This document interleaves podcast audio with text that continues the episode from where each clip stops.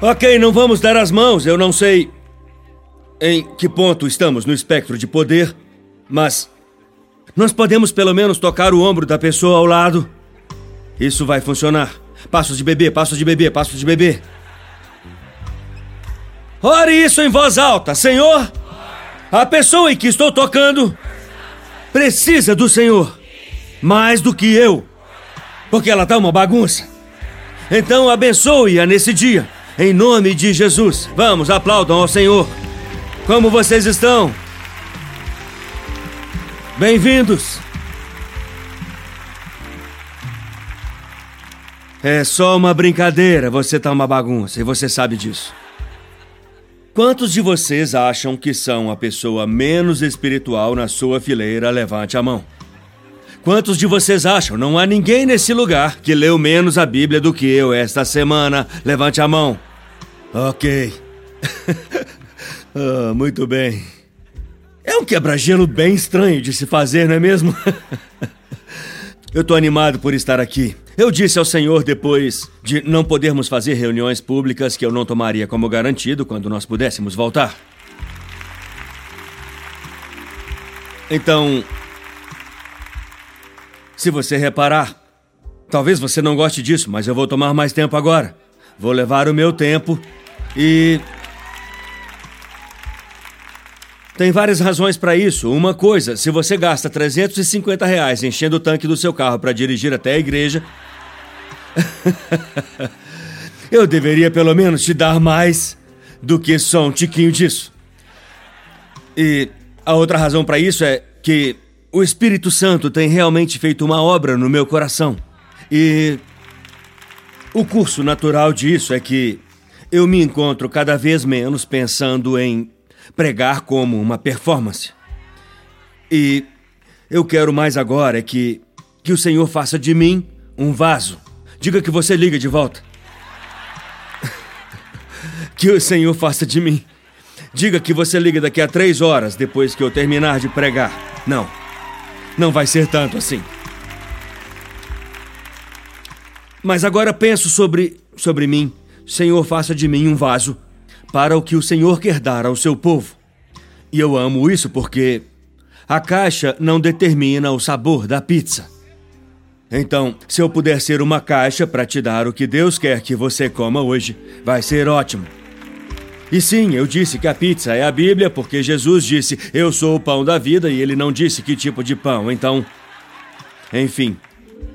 Lembram da Bucket? Vocês costumavam pegar a pizza pessoal da Bucket? Vai ser uma palavra pessoal para você hoje. Ok, eu tô de bom humor. Isso é uma má notícia para o diabo. Eu tô feliz e pronto para pregar. Ei, bem rápido! Verifique se estamos chegando a uma cidade perto de você no elevationites.com. Serão cidades como, mas não se limitando a Indianapolis, Chicago, Boston, Newark, Columbus, Grand Rapids. Por que você disse tão alto, Grand Rapids? Você é de lá? Vai estar lá daqui a algumas semanas? Bom. Comprou o ingresso? Porque não é de graça, não é só ir. Não é como a noite normal da igreja. É porque a arena não é grátis, então temos que pagar por isso. Mas você estará lá. Ótimo, legal. E você está aqui hoje? Do Michigan. Deus te abençoe, Michigan. Muito bem. Isso vai ser. Isso vai ser maravilhoso. Eu amei tanto no ano passado. Eu realmente precisava disso depois de ministrar numa sala vazia por tanto tempo. Durante o Covid, sair e ver a maneira como as pessoas foram impactadas por nossa igreja e ver isso em primeira mão, eu precisava disso. Eu senti como. Eu senti como se algo se desse vida de dentro de mim, como se precisasse ser regado. E depois que nós voltamos, eu estava animado e cheio de vida. Então, é por isso que eu vou voltar, por egoísmo, só para fazer ministério, porque eu recebo mais do que eu poderia dar. Eu gostaria que todos vocês viessem, mas vamos falar agora sobre vocês que vêm toda semana e estão aqui hoje. E eu gostaria que pudéssemos ter essa conversa individualmente sobre a palavra de Deus hoje. Isso seria o ideal, porque eu poderia te guiar de modo diferente, mas vamos fazer o melhor que pudermos com todos aqui. Eu quero te levar ao livro de Ruth, capítulo 4. versos 9 ao 17. Eu quero mandar um alô para Taylor Shiro, da Elevation Columbia. Ele me escreveu bem cedo dizendo que estava orando por mim enquanto eu pregava, e é por isso que eu estou falando sobre ele. Eu estou retribuindo. Eu agradeço suas orações também enquanto eu prego hoje, para que eu seja eficaz. Para quem Deus quer que eu alcance com essa palavra. Um, eu nunca preguei um sermão sobre Ruth antes. A Holly passou outro dia, viu minha Bíblia aberta em Ruth e disse: Uh, Ruth. Minha relutância em pregar sobre Ruth não é só porque é um livro sobre uma mulher. Eu não sou sexista. Eu acho que essa é uma daquelas histórias que só te dá um pedaço ou uma cena da história e parece que não faz justiça à beleza do todo. Mas ainda assim, Deus me trouxe até aqui e me guiou, então eu vou fazer meu melhor hoje. Eu não. Tô tentando ser fofo, mas eu quero te mostrar uma verdade do livro de Ruth. Eu acho. Vamos ver isso juntos. Ruth, capítulo 4, verso 9. Então, Boaz anunciou aos anciãos e a todas as pessoas: Hoje, vocês são testemunhas que eu comprei de Noemi todas as propriedades de Elimeleque, Quilion e Malom. E eu também adquiri Ruth, a Moabita, viúva de Malom, como minha esposa, a fim de manter o nome dos mortos com a sua propriedade, para que seu nome não desapareça entre sua família ou de sua cidade natal. Hoje vocês são testemunhas. Verso 11. Então os anciãos e todas as pessoas no portão disseram: Somos testemunhas. Que o Senhor faça a mulher que está entrando na sua casa como Raquel e Lia, que juntas construíram a família de Israel. Que você seja poderoso em Efrata e seja famoso em Belém. Através da prole que o Senhor lhe dá, através dessa jovem mulher, que sua família seja como a de Pérez, a quem Tamar deu ajudar. Tem uma bênção aqui. Tem uma bênção aqui. Diga para alguém ao seu lado: eu tô entrando numa bênção. Eu tô entrando numa bênção. Eu tô entrando. Fale com ela. Me dê algum espaço porque eu tô entrando numa bênção. Eu preciso de dois metros porque eu vou pisar. Muito bem, muito bem. Mas essa não é a palavra, não é a palavra de hoje. Nós precisamos ler os próximos versículos. Então Boaz tomou Ruth e ela se tornou sua esposa. Quando ele se deitou com ela, o Senhor permitiu que ela concebesse e ela deu à luz um filho. As mulheres disseram a Noemi: Louvado seja o Senhor, que neste dia não te deixou sem um resgatador. Que ele se torne famoso em Israel. Ele vai renovar sua vida e sustentá-la na sua velhice. Pois sua nora, que te ama, e que é melhor para você do que sete filhos lhe deu à luz. Então Noemi pegou a criança em seus braços e cuidou dela.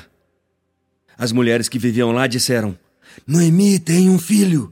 Noemi tem um filho! Vocês não vão acreditar! Mas ela, que ficou fora por mais de dez anos por causa da fome e voltou amarga, está segurando um filho. E eles o chamaram de Obed. E ele foi o pai de Jessé o pai de Davi.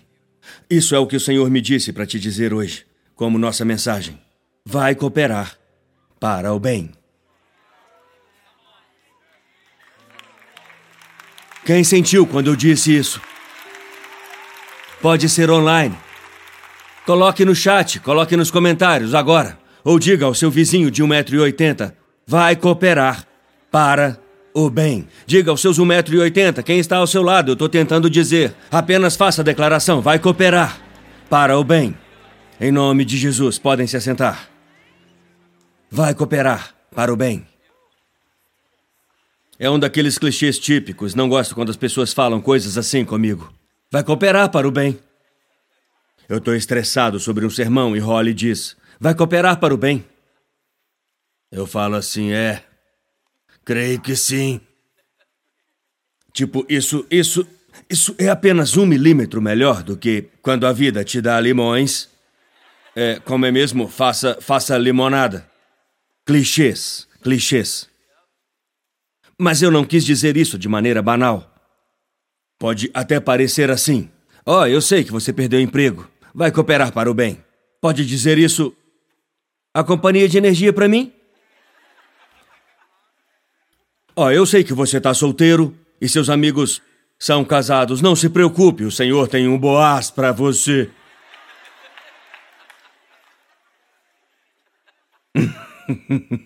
eu não vou fazer isso. Eu não vou fazer isso. Eu não vou fazer isso, eu não vou fazer isso, eu não vou fazer isso. Ela quer que eu faça isso, eu não vou fazer isso. Tem um velho ditado online que diz: enquanto você está esperando pelo seu boaz, não se contente com o mau as, regular essas coisas. Eu não vou fazer isso. Tentadora! É uma coisa interessante. No cristianismo, o livro de Ruth é geralmente identificado pelo capítulo 1, versículo 16. Está sempre na King James, em um casamento. Este é o famoso versículo de Ruth. Você vai saber quando eu disser, você pensando o que ele está falando, você vai saber quando ouvir. A versão King James, onde diz: Onde quer que você for, eu irei. Você tem que colocar o para onde nos votos de casamento. Isso não parece um casamento? Para onde você for. Você nunca disse onde quer na sua vida, mas agora você está prestes a se comprometer com alguém e acaba falando palavras que nunca usou. Onde quer que você for, eu irei. E onde quer que pousares, eu pousarei. O seu povo será meu povo, teu Deus será o meu Deus. Eu não estou tirando sarro desse versículo. Esse versículo em si é um sermão. Em si é um sermão. Esse versículo, apenas esse, mostra que quando você decide quem, você decide onde.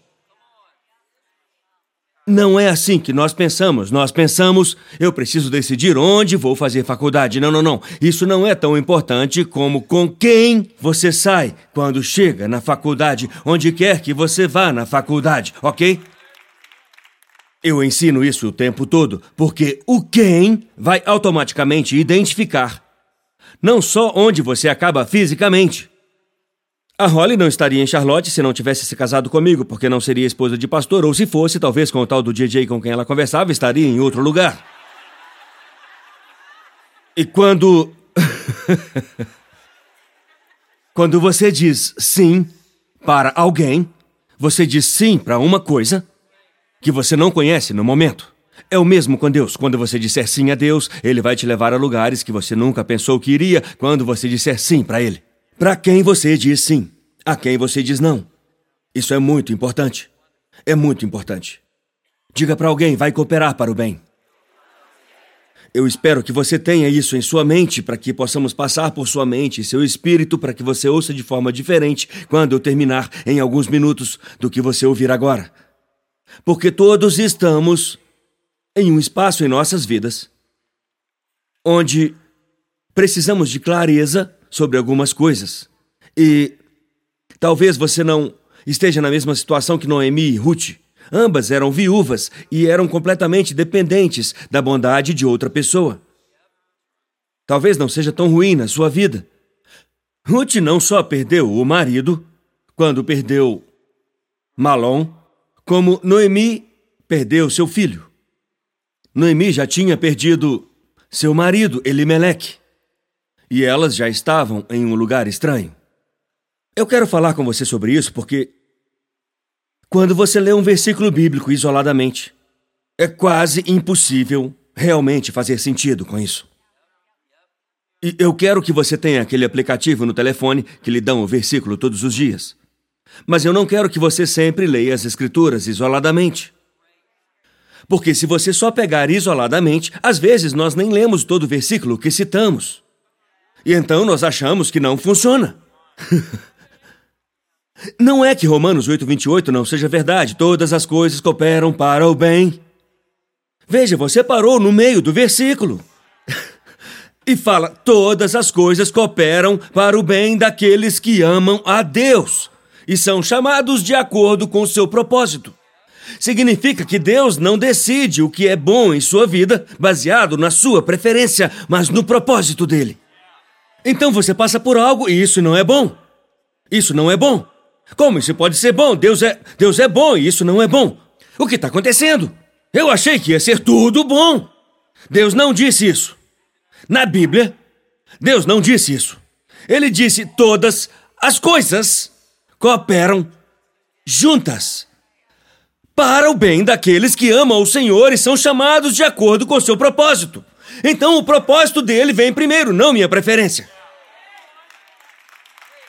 Tá pronto? O propósito dele vem primeiro, não meu plano.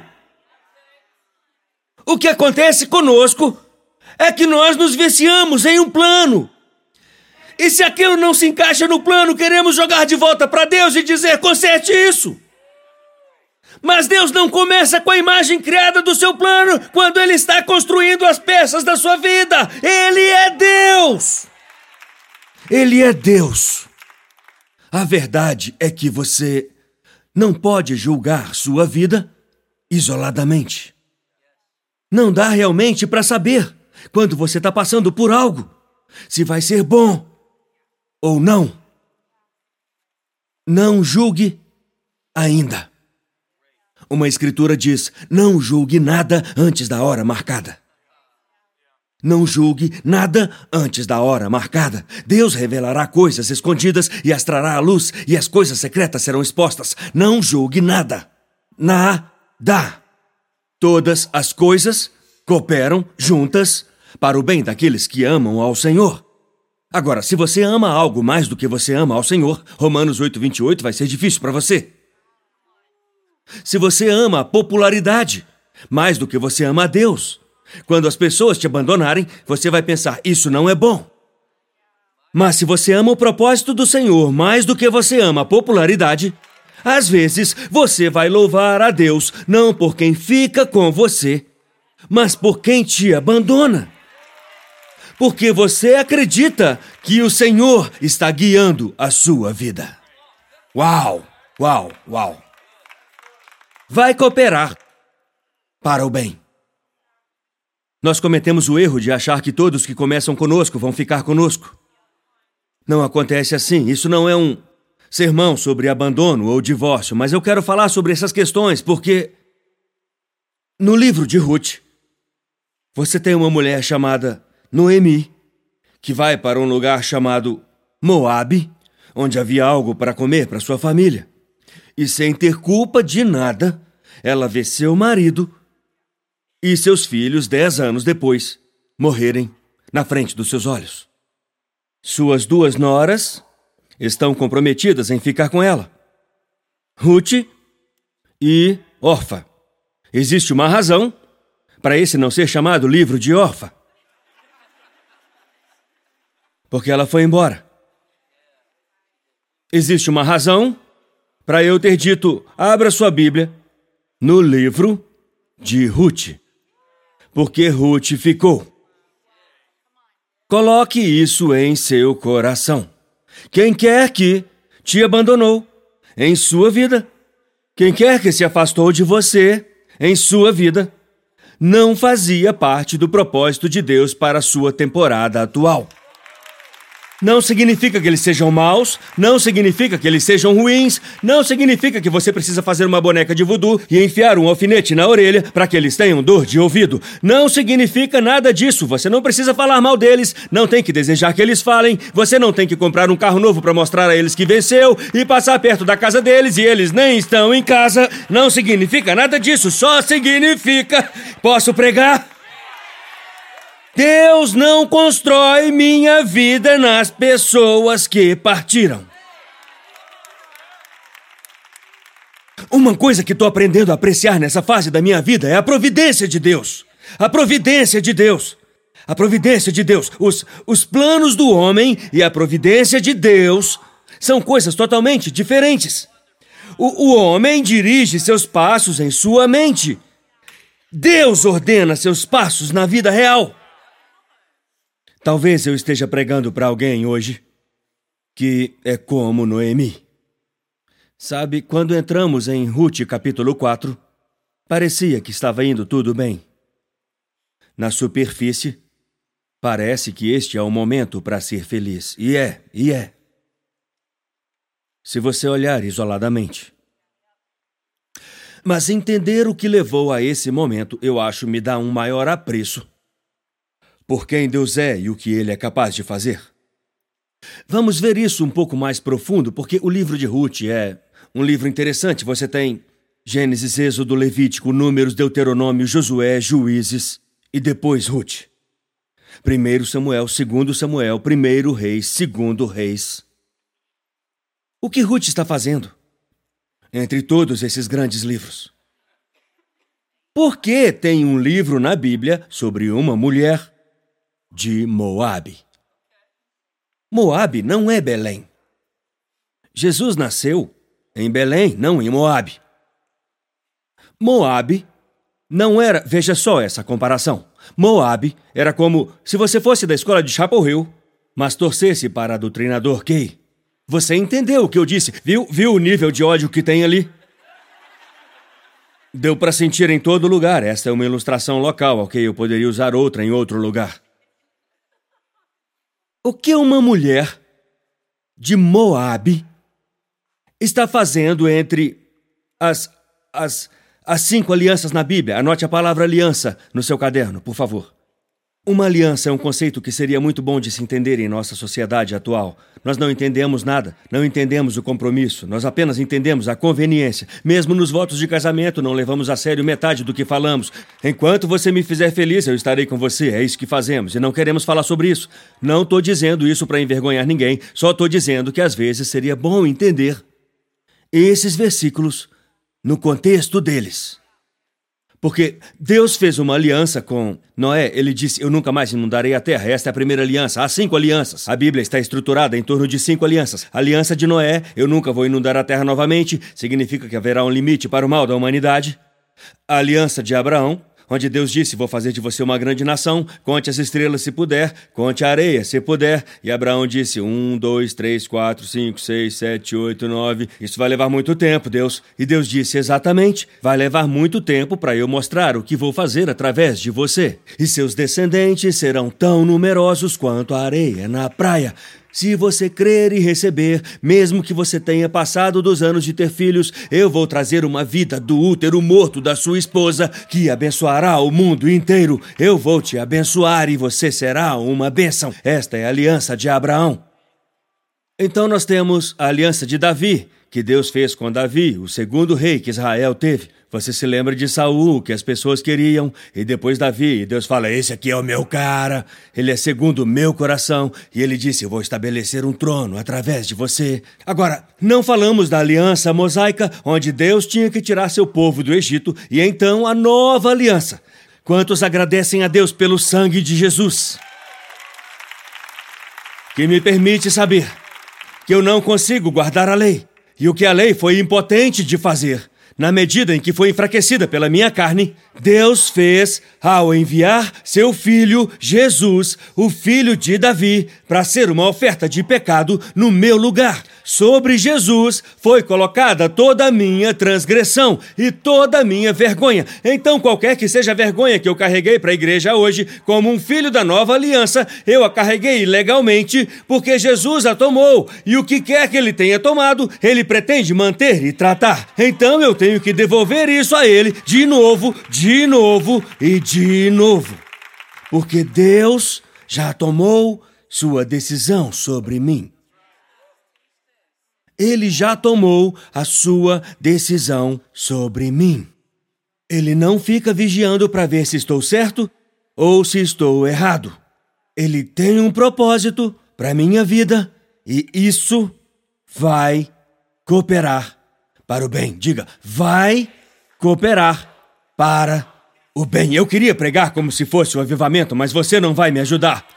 Toque três pessoas e diga: vai cooperar para o bem. Vai cooperar, vai sim. Eu sei que está demorando um pouco, eu sei que está atrasado e com delay, e é algo com o transporte, e eu sei que isso pode não chegar até você como deveria, e eu sei que já se passaram três anos da data que você esperava que Deus fizesse isso.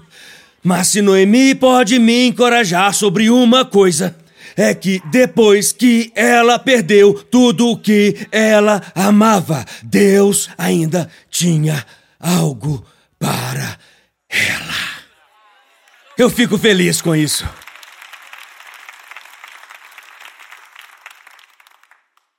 Eu amo aquele versículo que fala da bênção de. A bênção de Ruth 4:11. Este foi o que me pegou. Nós somos testemunhas que o Senhor faça a mulher que está entrando em sua casa como Raquel e Lia, que juntas construíram a família de Israel. Isso parece tão bom. Raquel e Lia, que juntas. O trabalho em equipe realiza o sonho. Que juntas construíram a casa de Israel. Lembre-se, eles estão falando isso centenas de anos depois de ter acontecido.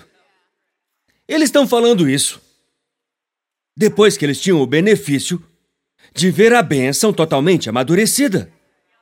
Eles estão falando isso como um pai que tem 91 anos e todos seus filhos já têm filhos agora. Eles viveram o suficiente para saber, não se estresse com isso. Por favor, por favor, não se preocupe tanto com isso. Tá tudo bem. Veja, nós não temos que viver através dessa lente. Não temos que viver pelas lentes do saber, que Raquel e Lia construíram a casa de Israel juntas. Nós não podemos viver através das lentes de Noemi sabendo eu vou segurar um bebê chamado Obed em meus braços, ainda que eu chore por anos pelo meu marido, só para perder meus filhos. Veja, nós não provamos a vida como uma refeição. Nós experimentamos os ingredientes isoladamente. Na mente de Deus, sua vida é uma refeição. Na mente de Deus, sua na mente de Deus, sua vida é o dia de ação de graças. O que vocês comem no dia de ação de graças? Talvez eu vá aí, coloque no chat. O que comem no dia de ação de graças? O que você gosta de comer nesse dia? O que você come no dia de ação de graças? Macarrão com queijo? Talvez eu vá. Alguém faz algo melhor do que isso? Macarrão com queijo e batata doce, tipo batata doce ou uma batata doce com marshmallows.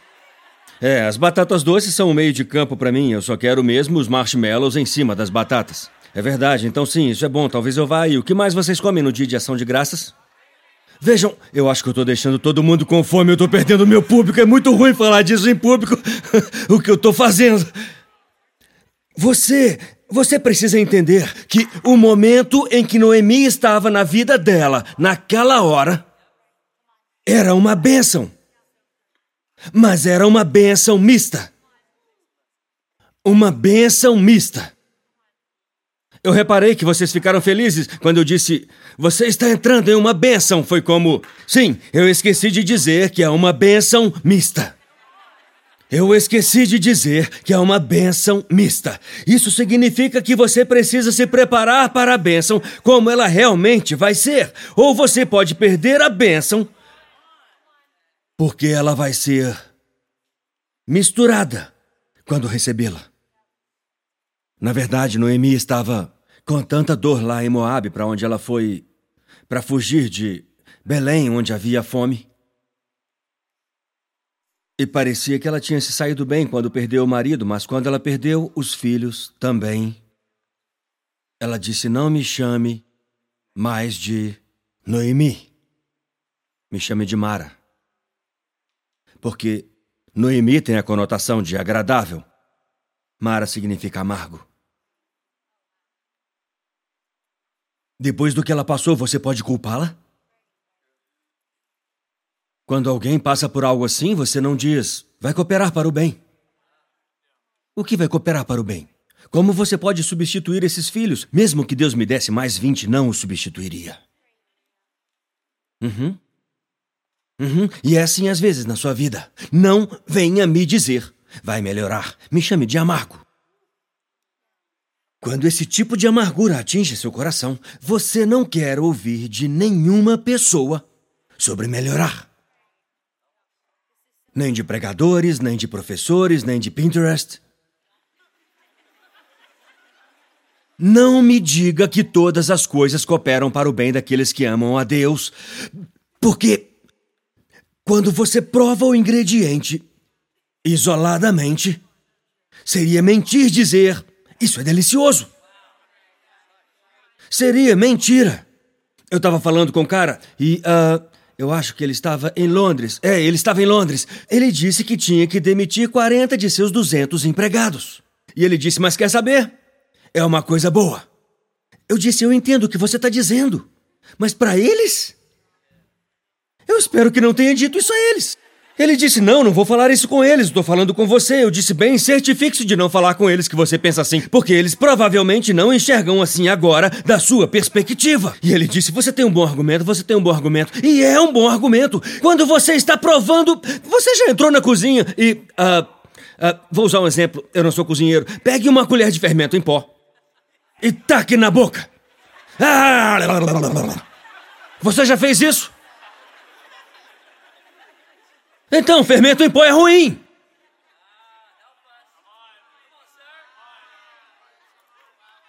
Alguém aí quer uma pilha enorme de fermento em pó para o almoço de hoje? Levante a mão.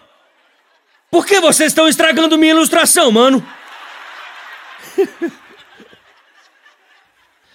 Agora, essa é a mensagem. Quer a mensagem inteira em um ponto? Bem, pois essa é a mensagem toda. É por isso que você veio de Michigan, para que Deus te falasse, e é por isso que você entrou online. Não é porque tem um gosto ruim isoladamente, que significa que não servirá a um propósito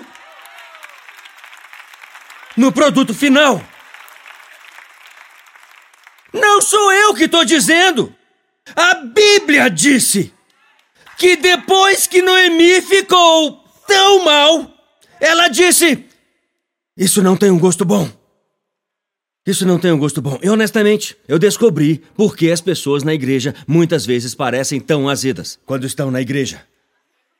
Porque o que você passou essa semana não foi gostoso. Você está tentando louvar a Deus com um gosto em sua boca de decepção e medo. Eu estou ministrando aí. Quer dizer, é difícil falar aleluia quando sua boca tem gosto de dor. Uh! Me chame de amargo. Você pode chamar. Pode chamar. Pode chamar. Não tem gosto bom. Mas que bênção estranha eles deram. Vou te dar um pouco mais de referência para ter certeza que não estou te confundindo. Graham, meu, meu parceiro, ele. Ele me disse outro dia, ele disse, pai, às vezes você precisa ir mais devagar com as escrituras. Você fica lendo isso a semana toda e nós acabamos de acordar. Você precisa ir mais devagar. então, mesmo que eu não atenda às expectativas dele, o livro de Ruth é lindo. Você poderia lê-lo no mesmo tempo que estaria assistindo metade de um episódio de Ozark.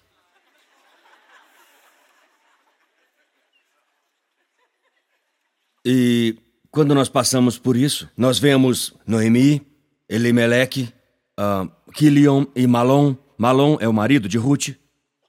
Orfa é casada com Kilion. E ambos nomes de bebês estão disponíveis a propósito, se quiser dar o um nome original para seu filho. Quando eles foram para Moabe, eles foram para um lugar que eles não tinham, isso é importante, planejado ir. Esta mensagem é para alguém que está em um lugar que você não planejava ir. E eu vou levar além. Às vezes é um lugar que você odeia estar lá. Porque eles eram de Belém e estavam em Moabe.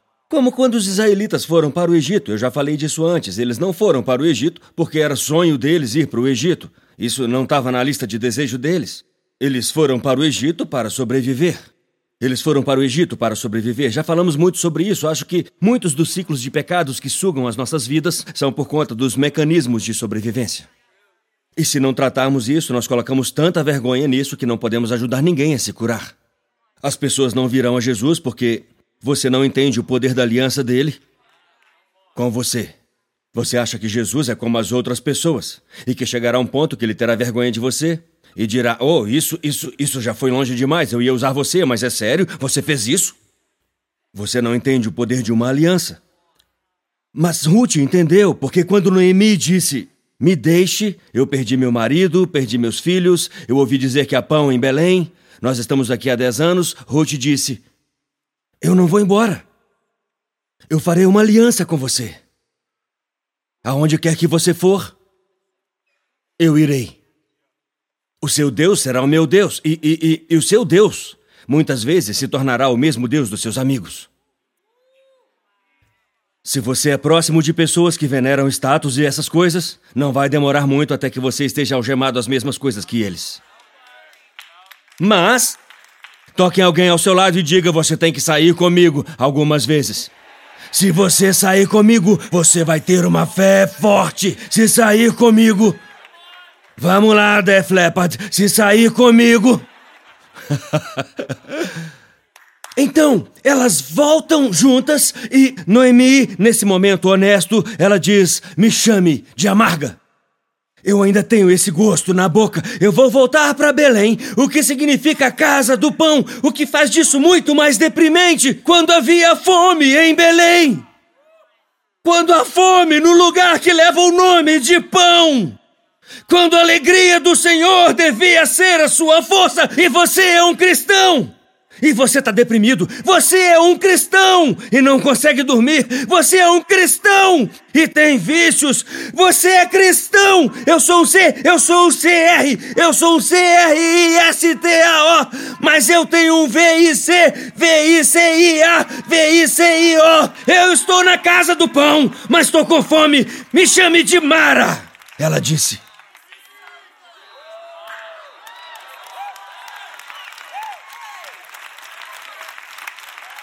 E Ruth disse: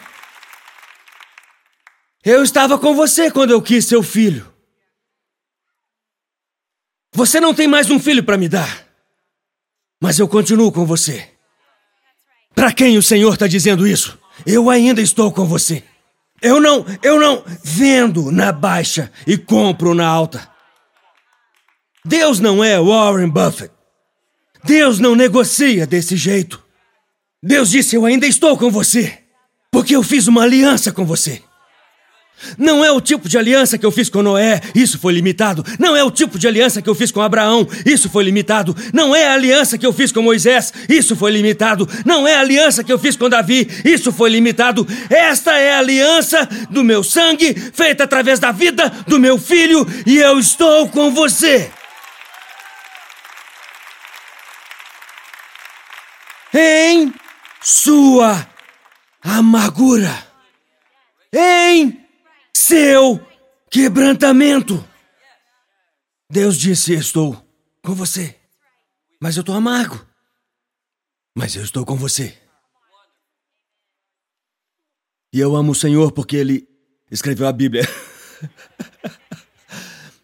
e Ele conhecia a mulher que disse: Estou amargurada e está acabado no capítulo 1 que estaria segurando um bebê no capítulo 4.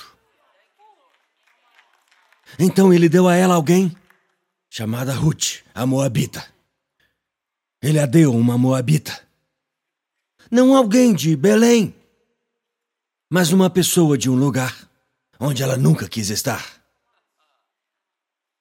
Mas lembre-se, é a cozinha de Deus.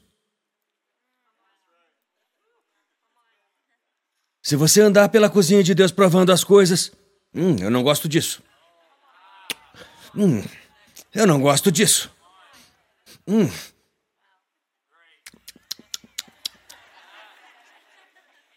Você sabe como é. Alguns de vocês são provadores da fé. você anda por aí e. Hum, não, eu não gosto disso. Agora ouça. Você pode dizer a Deus certas coisas que você quer que ele faça. Deus, eu quero que você me faça crescer, amadurecer, me abençoe. Você pode pedir a Deus, isso é bom, mas não pode dizer como fazer. E, e, e eu vou além. Você pode dizer a Deus o que você quer.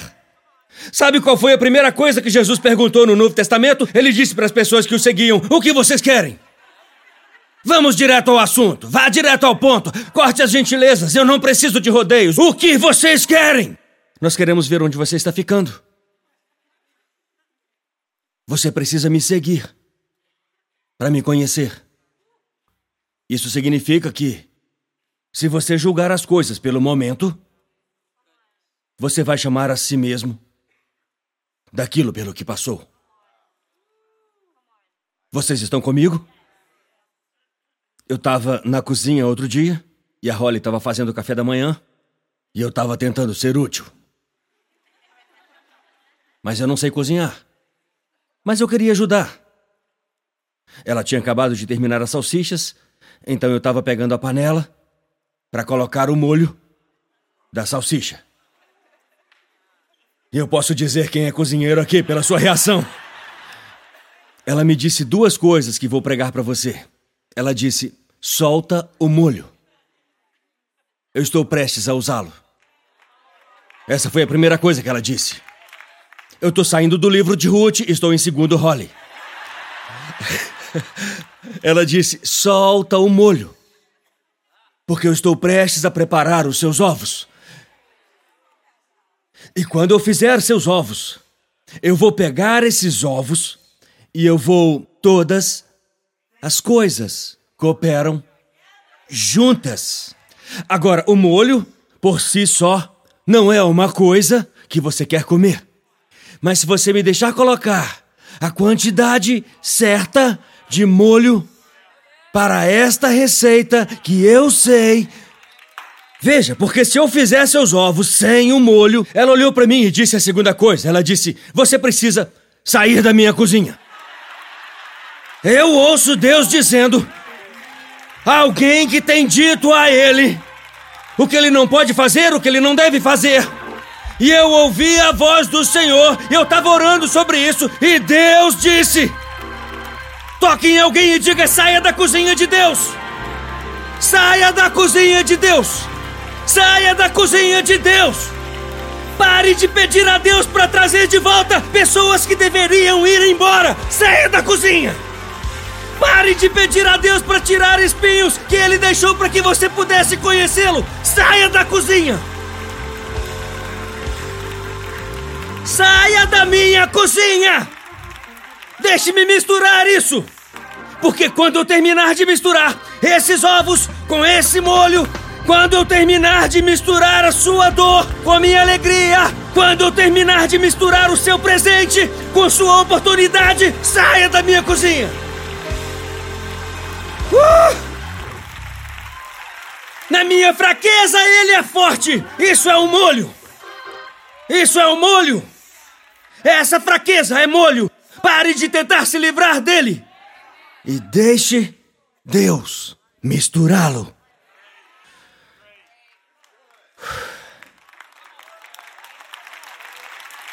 Então, eu coloquei algo numa canção dois anos atrás. Vai sair no rádio em algumas semanas e você vai poder ouvir. Bem, alguns de vocês não vão porque não escutam rádio cristã, mas é uma linda canção e diz: Se não é bom, então ele não terminou.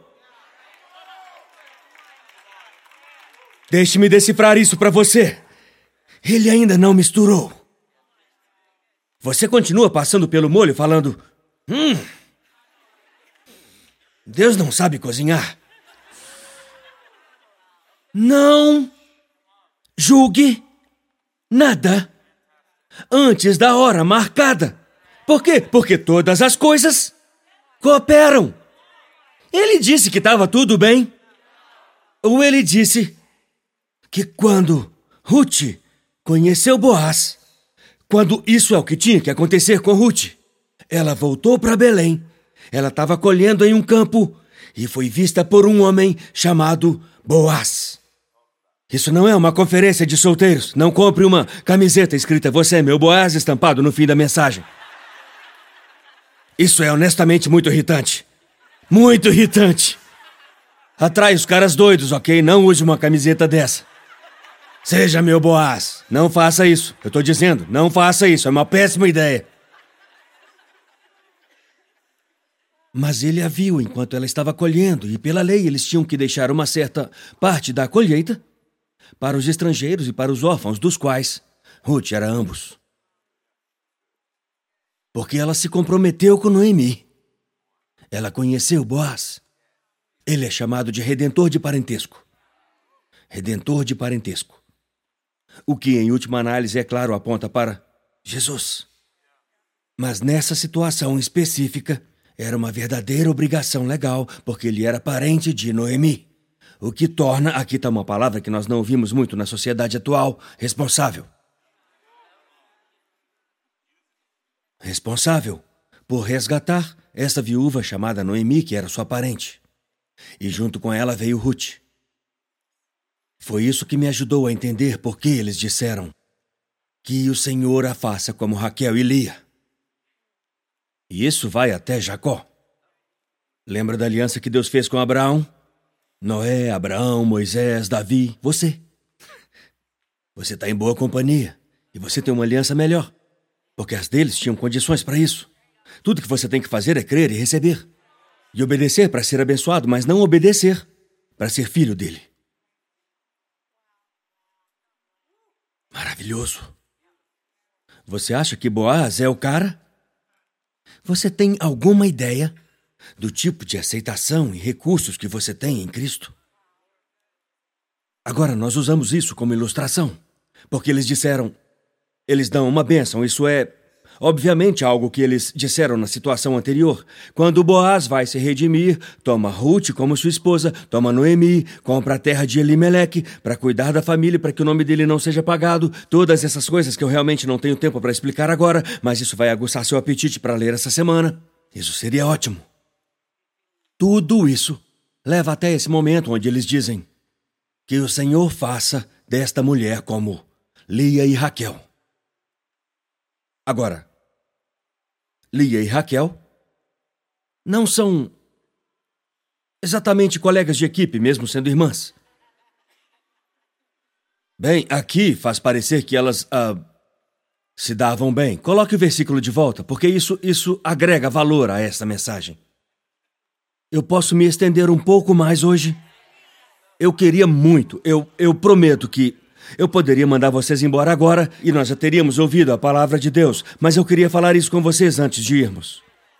Ok, certo, certo. Que o Senhor te faça como Raquel e Lia, Ruth. Agora, a razão pela qual isso foi estranho para mim foi, primeiro, quando Jacó estava fugindo, por falar em bênçãos mistas, ele enganou seu pai para abençoá-lo, mas então teve que fugir de seu irmão. É mesmo uma bênção se você tem que ficar fugindo? Por falar em bênçãos mistas, Deus o chamou de Israel, que significa príncipe ou predominante com Deus. Mas seu nome era Jacó, que significa enganador. Todos sabemos como é lutar com dois lados de nós mesmos, não é? Ele começou lutando no útero. Então, quando ele chega na casa de seu tio Labão, ele quer se casar com uma filha chamada Raquel. E Raquel, isso não está no hebraico, mas ela era gata. Então, a irmã dela, Lia, não era gata. E a Bíblia diz que Labão enganou Jacó, porque tudo te alcança eventualmente. O modo como você é abençoado é o modo como permanece abençoado. Então, se você conseguir coisas por manipulação, não se surpreenda quando ficar estressado para manter aquilo. Mas se você receber de Deus, será totalmente diferente. No entanto, no entanto, estes são os dois nomes citados na bênção, então veja o que Labão fez. Ele disse: Ok, trabalhe sete anos para mim, eu te darei Raquel. Jacó trabalhou sete anos, foi para a noite de núpcias, e então ele acorda na manhã seguinte e a Bíblia diz algo muito louco. E era Lia. Oh, Deus! Só para um estudo bíblico paralelo. Você já pensou que era uma Raquel, mas acabou sendo Lia. Eu não estou falando de mulheres, eu estou falando de oportunidades. Alguma vez você já acordou ao lado de Lia? Você foi dormir com Raquel, achou que era uma boa ideia, um investimento muito bom. Todos nós já passamos por esses momentos. Todos nós tivemos esses momentos. Enfim. Labão disse: Oh, não, não, não, não, não, não, não, não. Aqui em nosso costume funciona assim. Se você quer Raquel, tem que casar primeiro com a irmã mais velha dela, Lia. Se você me der mais sete anos, você pode ter Raquel, mas ainda tem que ficar com a Lia. E Jacó fala: Oh, Deus. É por isso que eu sei que Raquel era realmente atraente. Porque ele ralou mais sete anos por ela. Então, ela não era mediana. Pelas minhas deduções fundamentadas, ou o que quer que seja. Então, ela era linda. Mas veja só, ela era estéril. Não podia ter filhos. Lia, por outro lado, Lia, a que a Bíblia diz que tinha olhos fracos. Eu nem sei o que isso significa, mas não me parece bom.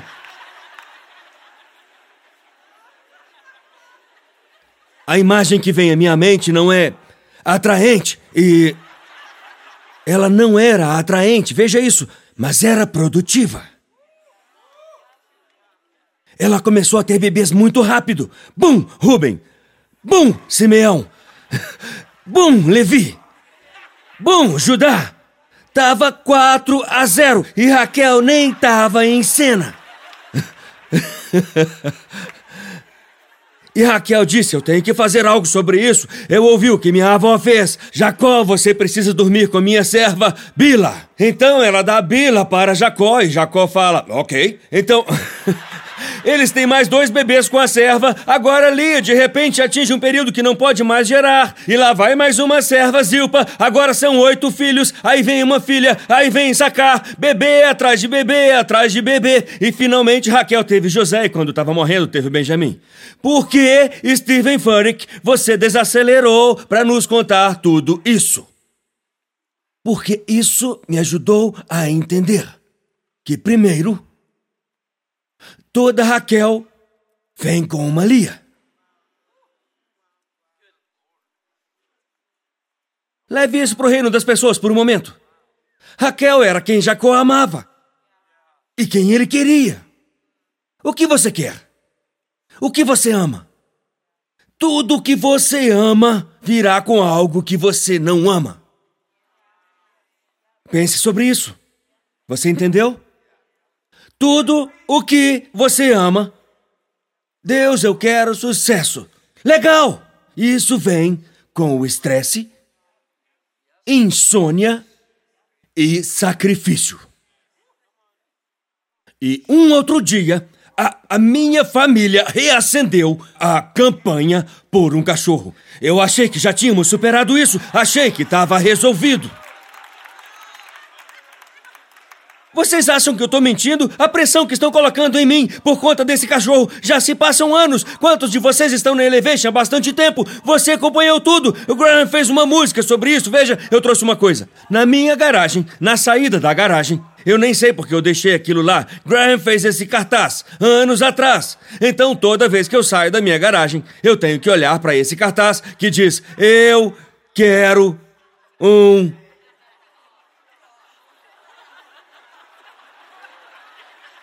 Eu tenho olhado para isso na minha porta por anos agora. E continua bem firme lá. Eu nem me lembrava disso. Ao mesmo tempo, a Abby fez um também. Não dá para ver direito? Nem tá escrito certo, é de partir o coração. Eu queria que vocês vissem, não dá para focar aqui? Não? Hã? Diz: Eu quero Deus um cachorro. Ela quer Deus, ela quer um cachorro, ela quer tudo. Enfim, e o que aconteceu? O que aconteceu? Eu prometo para vocês, eu tenho um ponto para isso, porque eles eles me pegaram naquela noite. O Elijah estava fora e eu estava sozinho. Eram os três contra um.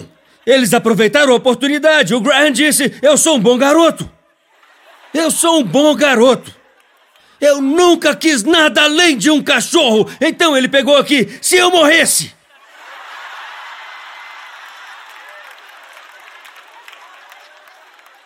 Se eu morresse, você passaria o resto da sua vida pensando por que eu não dei um cachorro para aquele garoto. E eu disse: Eu sei que você quer um cachorro, mas você não quer o que vem com ele.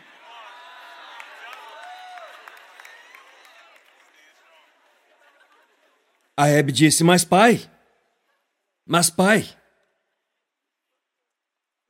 mas papai, você ama a gente. Você ama a gente. Eu sei que você vai nos dar porque você ama a gente. Você dá tudo o que a gente quer. Eu olhei para Holly. Eu olhei para Holly e dei uma boa olhada para ela, não foi? Ela disse: Que olhar é esse? Eu disse: Este é o meu olhar, imaginando a realidade. Porque eles não. Graham disse: É diferente. Eu disse: Não, você nem limpa seu quarto, Graham. Ele disse: Ele disse: Isso é diferente. Minhas meias não são seres vivos. Mas se você verificar a, a composição fúngica daquelas meias, você pode estar errado sobre isso. Mas ele disse: o, o, o, o, o, cachorro é um ser vivo e eu não deixaria um ser vivo morrer. Você sabe que eu cuidaria de uma coisa viva, pai. Eu sou um bom garoto. E eu disse: Mas e o que e o que sai da coisa viva? Veja, esse é o ponto. Você quer o que vem com ele? Você sabe o que vem com ele? Essa é uma pergunta boa se fazer. Se você soubesse que Lia viria junto, você ainda ia querer Raquel? Se você soubesse que a amargura vinha com Noemi, ainda ia querer fazer parte da família de Elimelec? Você ainda iria querer se soubesse o que vinha com isso? Então adivinha? Ninguém sabe disso. Mas eu vou dar o cachorro para eles. Eu vou fazer isso. Eu vou fazer isso. Eu sei que vocês estão desconfiados. Ei, ei, ei, ei. Isso não é um truque, não é um jogo, já aconteceu muitas vezes antes com a gente. Eu digo, eu vou dar o cachorro e eles falam sério, eu digo sim, você quer mostarda, salsicha, ketchup, ah, eu faço piada. Eu vou dar o cachorro por causa de algo que ele disse, que mudou o que eu sentia. Ele disse: Tudo bem, eu estou disposto a dizer que vai ser meu trabalho. Então agora você pega o cachorro. Você tem um cachorro. E você tem um cachorro. Mas não é meu cachorro. E não é o seu cachorro. É o cachorro deles. São as coisas deles. E, pessoal, estendam as mãos em direção à minha família e digam: é o cachorro de vocês. Esses três aqui, Sadraque, Mesaque e Abdenego, é o cachorro de vocês. Sentem-se.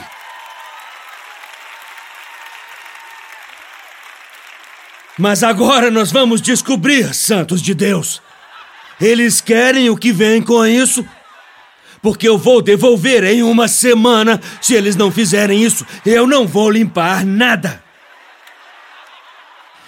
Porque nós estamos prestes a descobrir. Lembre-se, Boaz resgatou esta família depois que outro parente próximo teve a oportunidade de fazer isso, mas o outro parente não quis porque isso vinha com uma moabita. E Boaz disse: Eu não quero só a terra, eu vou pegar o que vem com ela. Eu tenho que te mostrar isso, é lindo. Enquanto Lia e Raquel estavam tendo aqueles bebês, na verdade, para competir uma com a outra. Para competir uma com a outra. Do ponto de vista delas, elas estavam tentando fazer Jacó amá-las. Mas do ponto de vista de Deus, tudo cooperava para estabelecer uma nação, você precisa saber que o cachorro vem com a caminhada. A paciência vem com a dor.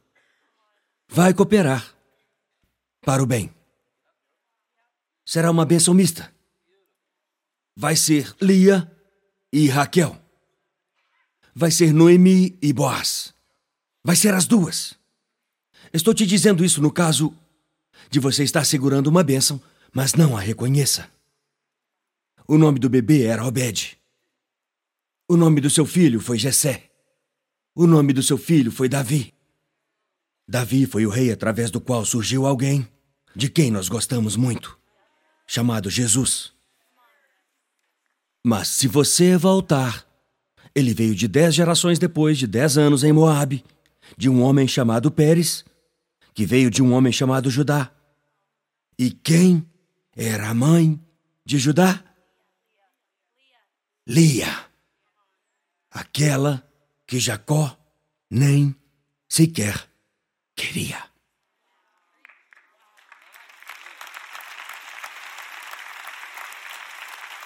Você não tem ideia do que está segurando.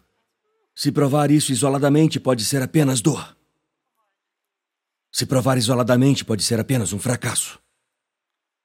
Mas deixe Deus misturar isso. Deixe Deus misturar. Você não sabe com quem vai se encontrar ano que vem. Você não sabe o que vai aprender.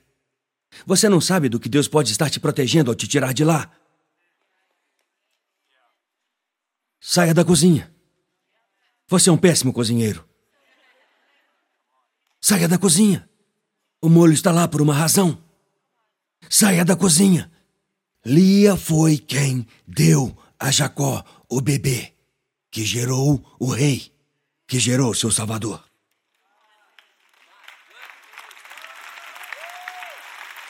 Então, eu quero que você diga isso no seu coração. Deus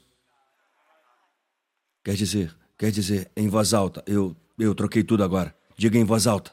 Deus, eu quero a sua vontade. E eu quero o que vem com ela.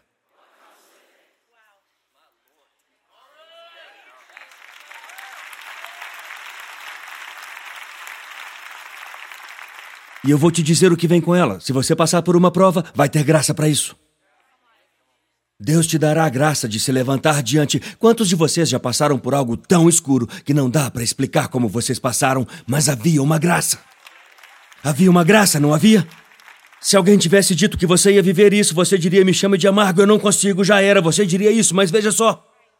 Quando ela estava segurando o bebê, não era Mara segurando o bebê. Esse foi o nome que ela se deu. Era Noemi. Deus ainda sabia o nome dela. Enquanto encerramos hoje, quero que você se levante em todas as galerias, em todos os lugares. Se você está num quarto de hospital com alguém ou está do lado de alguém cuja vida se tornou amarga, se você está precisando de algo agora que só Deus pode dar, ou se está em um lugar desesperado, chamado Moab, onde você nunca pensou que estaria, esta oração é para você. Levante suas mãos assim para Deus. Assim para Deus. Assim para Deus. Assim para Deus. Noemi disse: Eu saí cheia e fui para Moabe. Eu fui porque tive que ir. Eu perdi o que não posso substituir. Então eu saí cheia. E depois eu voltei vazia. Isso seria um resumo de como alguns de nós se sentem hoje, Deus. Mas queremos ver isso invertido em nossas vidas para dizermos: Eu vim vazio, mas estou saindo cheio. Crendo que, enquanto Raquel e Lia estavam lutando entre si, não gostando uma da outra e provando coisas uma para outra, o Senhor estabelecia uma nação. Se isso foi verdade para a bênção delas, se foi verdade para Ruth e Noemi, talvez seja verdade para mim também. Para cada bênção tem um fardo. Vai cooperar. Para o bem. Mas nós escolhemos o nosso foco. Agora, Jesus, em seu nome. Eu estou pedindo ao Senhor que coloque um bebê nos braços de Noemi hoje. Não vai tirar a amargura ou a dor, mas nos dará algo para esperar. Me perdoe, pessoal, mas tem que obedecer ao Senhor. Ele diz que você está segurando Obed. Obed nunca estaria aqui sem Moabe. O que você está segurando, onde está caminhando, vai cooperar. Diga, para o bem. Vai cooperar. Para o bem. Diga, vai cooperar para o bem. Você tem que confiar em Deus nessa parte. Tem que confiar em Deus nesse momento, sabendo que vai cooperar para o bem. Deus Todo-Poderoso, Jeová Shalom, Príncipe da Paz, Jeová Rafa, Deus que cura, Jeová Nissi, nossa bandeira e vitória, Jesus Cristo, Rei dos Reis e Senhor dos Senhores. Mude nosso nome hoje. Nós viemos segurando a amargura, mas cremos que o bebê nos braços de Noemi é a representação do propósito que estamos segurando. Deus, se eu preguei só só para uma pessoa hoje, tudo bem para mim. Porque se ela entender isso, grandes coisas vão sair da vida dela que os olhos não viram e que ouvidos não ouviram e nem sequer entrou no coração dela. Mas o Senhor já sabe e declarou e pode fazer isso. Vai cooperar se você não desistir. Vai cooperar se você não estragar tudo e tentar manipular. Vai cooperar para o bem. Eu declaro a bênção do Deus Todo-Poderoso sobre você hoje. Que o Senhor te faça como Raquel e Lia, que juntas estabeleceram a casa. Todas as coisas cooperam para o bem. Quantos amam ao Senhor?